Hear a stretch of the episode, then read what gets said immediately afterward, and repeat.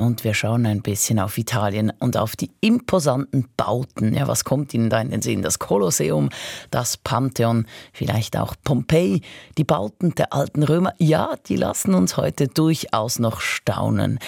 Es gibt aber noch etwas von den alten Römern, das zwar etwas unscheinbarer ist, aber auch enorm bedeutend.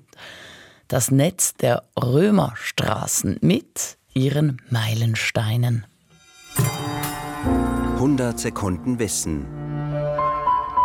Ja, und diese Meilensteine können auch als Meilenstein der Geschichte angesehen werden. Thomas Weibel.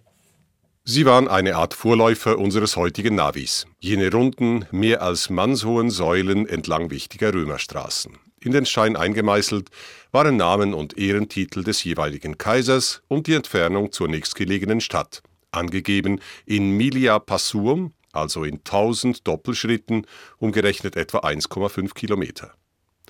Auf Lateinisch hießen die Säulen Miliaria, ein Wort, von dem unsere heutige Meile abstammt.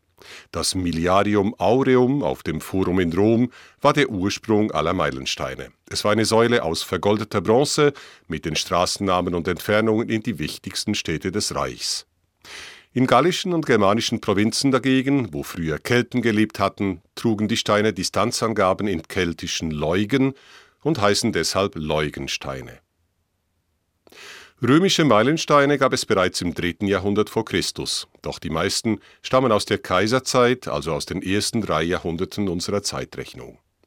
Auch in der Schweiz wurden Meilensteine aufgestellt. Einer davon wurde 2013 von einem Bauern in der Wattländer Gemeinde Pontbable entdeckt. Die Inschrift nennt Marc Aurel und Lucius Verus, die von 161 bis 169 nach Christus gemeinsam als römische Kaiser amtierten.